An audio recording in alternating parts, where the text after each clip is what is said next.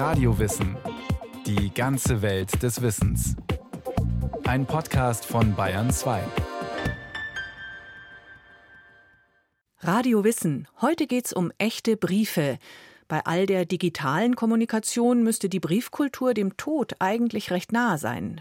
Nur das Sterben zieht sich. Schon vor über 100 Jahren wurde das Ende des Briefes verkündet, aber bis heute wird er immer noch verschickt. Von Behörden sowieso. Und eigentlich lebt der Brief überall weiter, wo er mal aufgetaucht ist. Nur warum lebt er eigentlich noch, der Brief? Telegramm, Telefon, E-Mail, SMS. Sie alle scheinen dem Brief überlegen zu sein. Schneller, bequemer, zeitgemäßer. Der Brief dagegen? Ein Patient auf dem Sterbebett. In den Augen mancher längst schon gestorben. Und trotzdem taucht der Brief nicht ab, sondern bleibt wie ein Gespenst unheimlich präsent. Warum? Dr. Jana Kittelmann, Literaturwissenschaftlerin und Expertin in Sachen Briefkultur, der Brief ist ja so eine Art Chamäleon, also der hat ja ungeheuer viele Möglichkeiten, kann er sozusagen abdecken an Informationen, an, an Mitteilungen, auch an ja, Distanz überbrücken, Verhältnisse ausbilden. Aber ich glaube gleichzeitig, was ein Brief so besonders macht, was ihn ja auch heute gerade noch so besonders macht, ist eigentlich diese materiale Ebene, ja, also dass ich sozusagen auch ein handschriftliches, ein körperliches Zeichen von dem anderen habe und das dann auch sozusagen so wahrnehmen kann. Jana Kittelmann kann die Geschichte des Chamäleons chronologisch erzählen, aber auch anhand seiner Räume. Und plötzlich wirkt der Brief ziemlich lebendig. Ein kleines Stück Papier bloß, aber es kursiert. Zur einen Zeit zwischen Gärten und Schlafzimmern, zur anderen zwischen Schützengräben und Küchentischen. Mal wird er der ganzen Familie vorgelesen, dann wieder bleibt er streng geheim.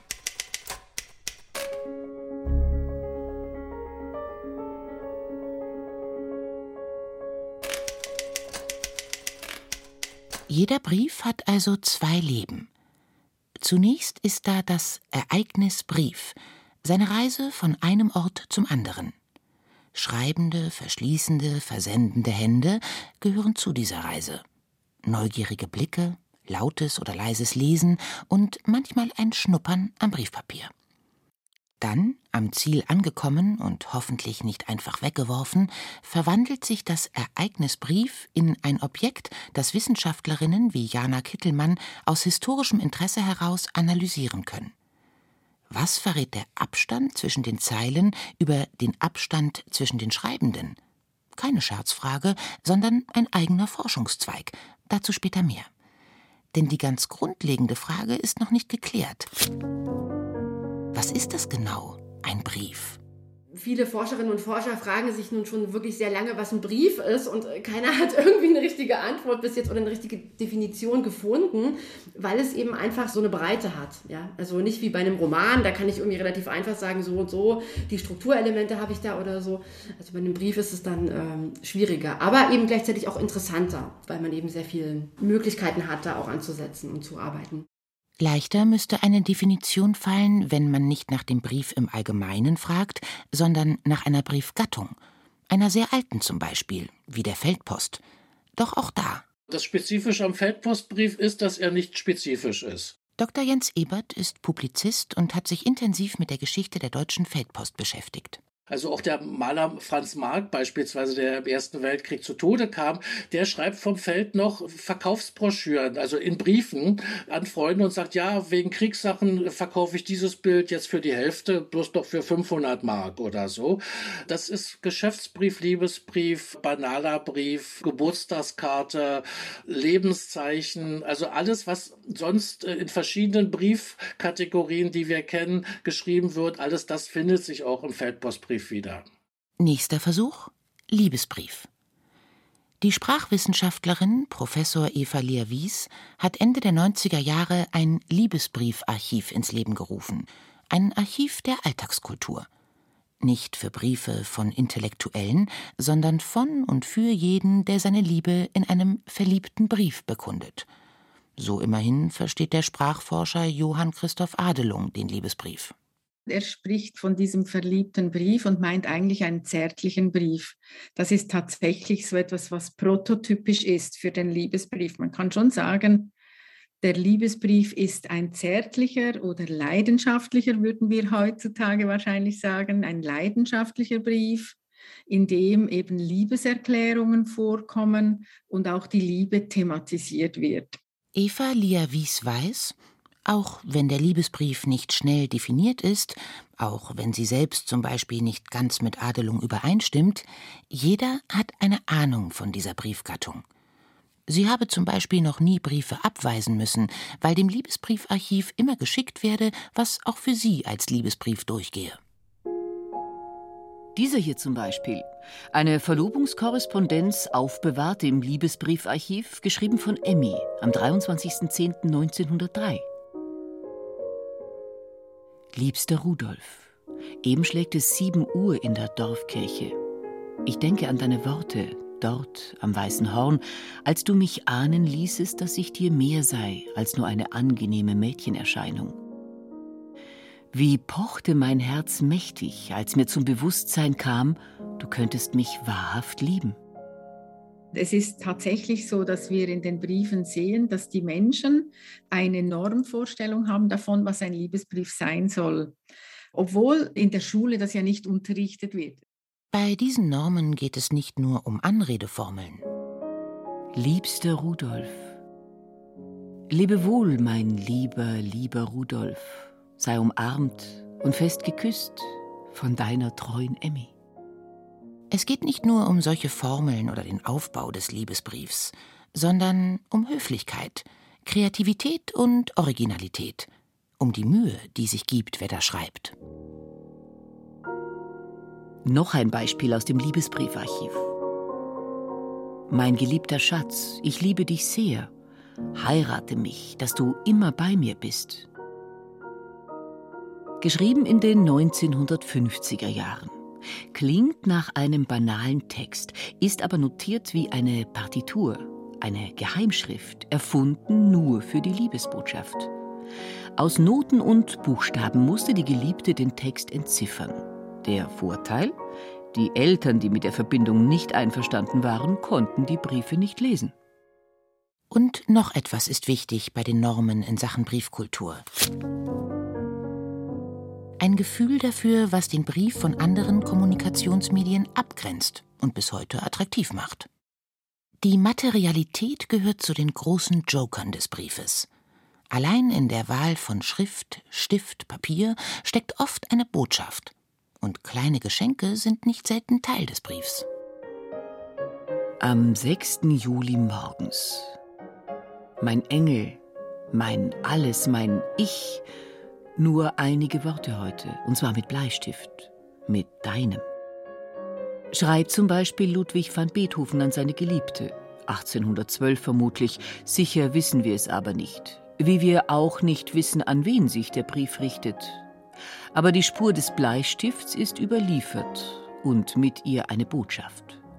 Eigentlich ist der Bleistift zu flüchtig für einen ernsten Liebesbrief, ein Normverstoß, den Beethoven in ein Symbol der Intimität verwandelt. Nicht mit irgendeinem, mit deinem Bleistift wird hier geschrieben.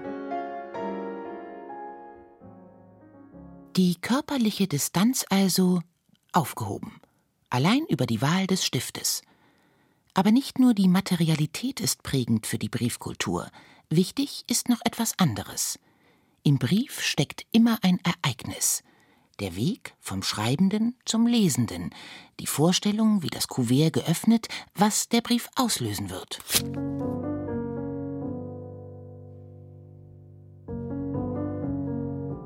Anderes Erkennungsmerkmal des Briefes, eigentlich die Voraussetzung der Briefkultur, Distanz. Die erzwungene Distanz war es, die den Brief in der breiten Bevölkerung etablierte, ihn sozusagen aus dem gelehrten Kabinett in Küchen, Wohn- und Schlafzimmer überführte. Die beiden Weltkriege, sagt Jens Ebert, waren in Deutschland nicht nur Katalysator für die Lese- und Schreibkompetenz, sondern auch ein erster großer Testlauf für die Briefkultur. Und nun wenige Jahre nachdem überhaupt äh, die deutsche Bevölkerung alphabetisiert war, gibt es diesen Ersten Weltkrieg und auf einmal massenhaft erzwungene Distanz von Menschen, die früher ganz normal miteinander gewohnt haben, die eben vielleicht noch niemals aus ihrem Dorf herausgekommen sind. Und die einzige Möglichkeit, nun weiter zu kommunizieren, das ist eben der Brief, beziehungsweise im Ersten Weltkrieg sehr stark noch die Feldpostkarte oder überhaupt die Postkarte. Die Postkarte ist gerade für Soldaten praktisch, die noch unerfahren im Schreiben sind. Ein Beispiel: ein Brief aus der Schlacht um Stalingrad. Ein Soldat schreibt an seine Familie. Einen ganz kurzen Text nur wo quasi jedes Wort orthografisch falsch geschrieben ist. Die gesamte Grammatik des Textes ist falsch. Also man merkt wirklich, das ist jemand, der hat noch nie irgendwas Längeres geschrieben, aber jetzt ist er auf einmal in einer solchen Situation, wo er sagt, ich muss jetzt unbedingt noch ein paar Zeilen an meine Familie schreiben. Das ist, finde ich, sehr beeindruckend und da merkt man eben auch dann wirklich, wie das Grauen des Krieges in den persönlichen Alltag einbricht. Und man merkt, wie nah Distanz und Brief einander sind. Da ist zum einen die räumliche Distanz, die den Brief bedingt, dann die zeitliche, das Wissen, dass der Brief nicht in dem Moment gelesen, in dem er geschrieben wird, und vielleicht am wichtigsten das Gefühl von Distanz, das der Brief aufheben soll. Feldpost zum Beispiel lebt nicht unbedingt von Kriegsbeschreibungen, von Berichten des radikal neuen Alltags. Feldpost lebt von Klatschgeschichten – so als würde die Familie weiter über das sprechen, was auch davor Thema war. Was gibt's zum Essen? Wie stark sind die Preise gestiegen? Und wer im Dorf hat eigentlich Mist gebaut? Das sind die Leute gewohnt. Das ist ihre bisherige Kommunikation. Das verbinden sie mit Heimat, mit Familie, mit Freunden. Und das möchten sie festhalten. Der Wunsch, Nähe herzustellen, zeigt sich schon in der Sprache der Briefe. Wer die neue Umgebung beschreibt, sucht nach Bildern aus dem vertrauten Leben. Da wird immer gesagt, also wenn du dreimal ins Dorf X läufst, dann weißt du ungefähr, wie weit entfernt bin ich jetzt von der nächsten Stadt, von der ich dir geschrieben habe. Auch deshalb fällt es so schwer, von Sterben und Tod zu schreiben. Dieser Bereich des Kriegsalltags lässt sich nicht mit vertrauten Bildern und Begriffen fassen. Die Soldaten schweigen, auch weil sie wissen, dass Feldpost eben nicht geheim bleibt, sondern vorgelesen wird. Ich denke, die Erwartungshaltung der Soldaten war auch schon, dass allgemein Briefe auch weitergegeben werden oder dass das Erzählte auch kommuniziert wird zu Hause, so dass man in normalen Briefen einfach davon ausging, also das erfahren auch andere. Deswegen gibt es ganz oft dann die Hinweise, das darfst du aber keinem erzählen. Beziehungsweise es gibt auch die interessante Form, dass Soldaten am gleichen Tag manchmal mehrere Briefe schreiben an verschiedene Familienangehörige, wo sie bestimmte Erfahrungen oder bestimmte Themen nur bestimmten Personen mitteilen. Am Beispiel der Feldpost zeigen sich gleich zwei Aspekte. Zum einen ist beim Brief vieles anders als erwartet, Stichwort Briefgeheimnis, und tot ist die Briefkultur noch lange nicht.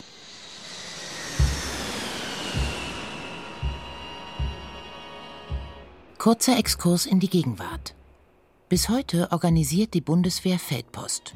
Was in die und aus den Einsatzgebieten der Bundeswehr geschickt wird, gleicht dem Postaufkommen einer mittleren deutschen Kleinstadt. So die Aussage der Deutschen Post.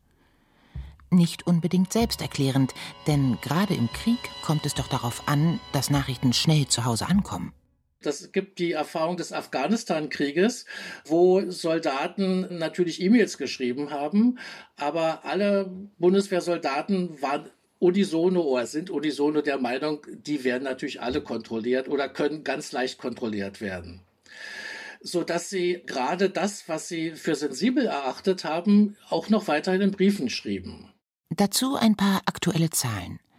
161.270 Briefsendungen kursierten 2020 zwischen Deutschland und den Einsatzorten der Bundeswehr.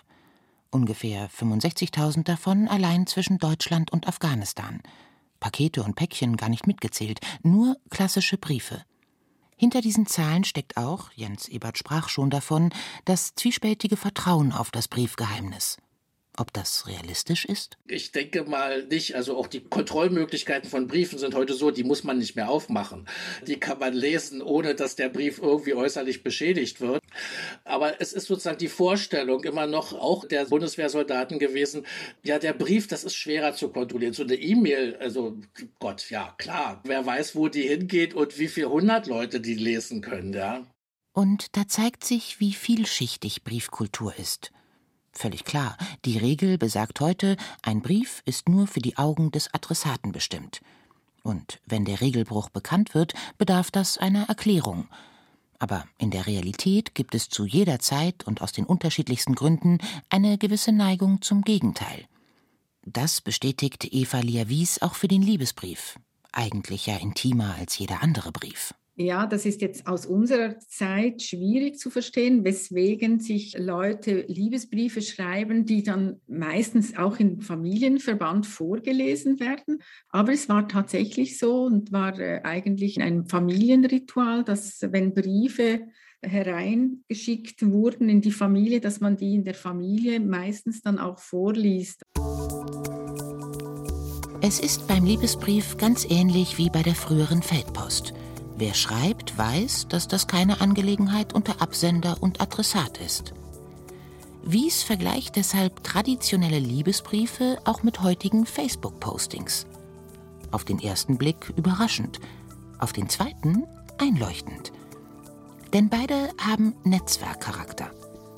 Verlobungsbriefe, aus unserem Blickwinkel intime Liebesbriefe, haben dieselbe Funktion wie Posts, die für die Freunde sichtbar sind – ein Paar etabliert sich hier wie dort in den jeweiligen Gruppen, die Netzwerke zweier Personen verbinden sich.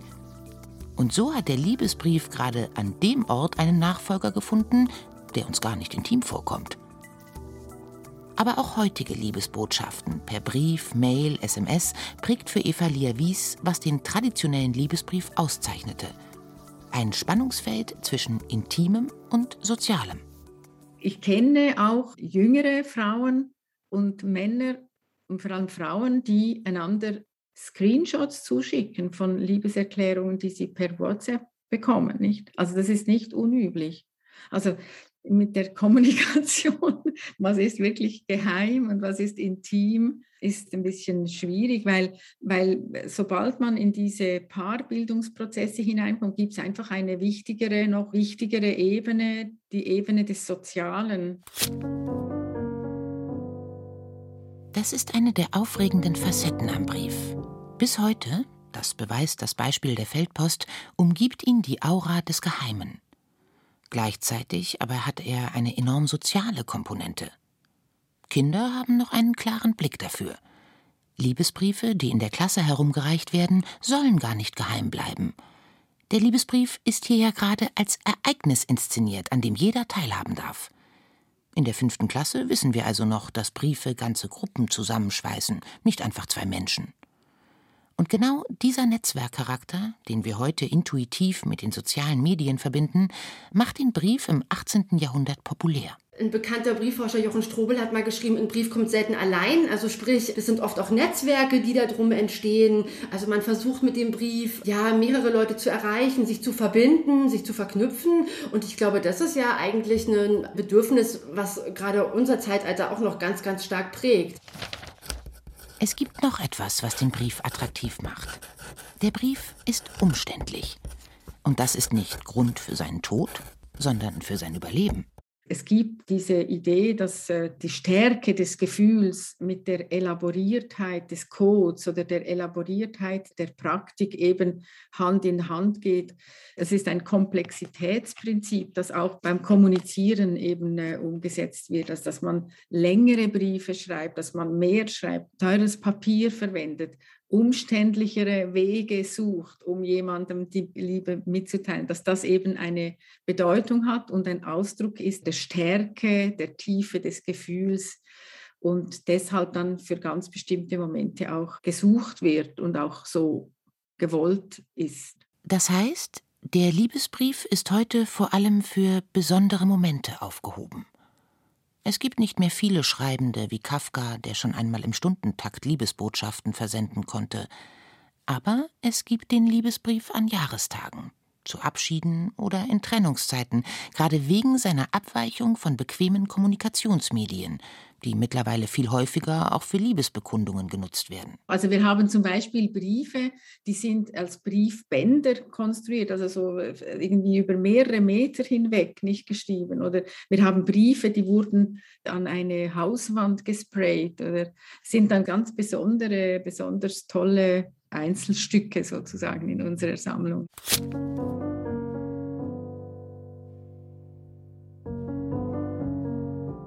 Das aufregende Verhältnis zwischen Intimem und Sozialem, der Reiz, der im Aufwand der Sendung steckt, das sind zwei große Joker der Briefkultur. Den dritten hat Eva Lierwies jetzt schon angedeutet.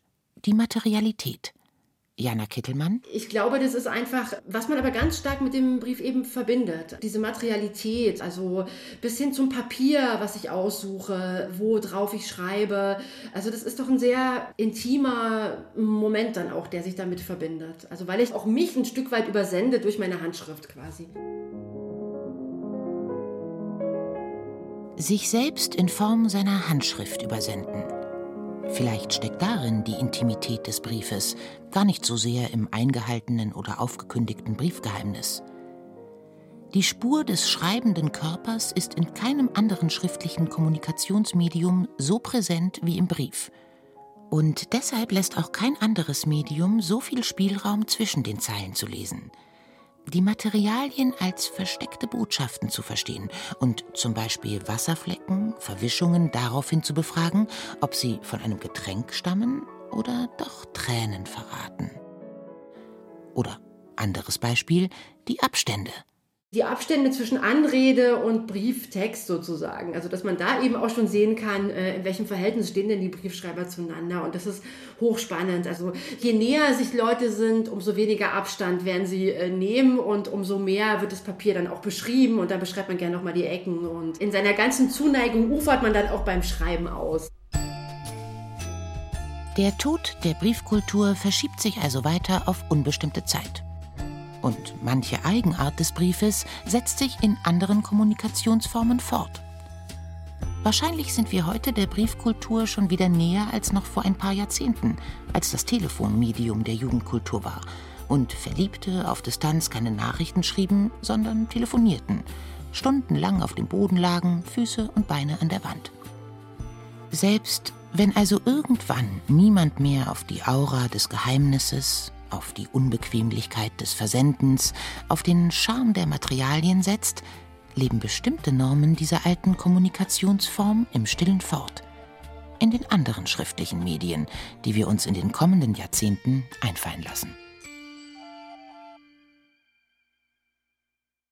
Und so wird es auch in Zukunft weiter Liebesbriefe geben. Was für ein Glück. Marie Schöss hat der Aura des Briefes nachgespürt. Kein Brief ohne Schrift. Ob es schon vor Jahrtausenden Liebesbriefe gab, damals, als die Schrift erfunden wurde? Anfangs wohl eher nicht. Die Erfindung der Schrift vom Bild zum Symbol ist eine weitere Folge, wenn Sie mögen, zu finden im Podcast Center von Radio Wissen. Der Link dazu steht in den Show Notes.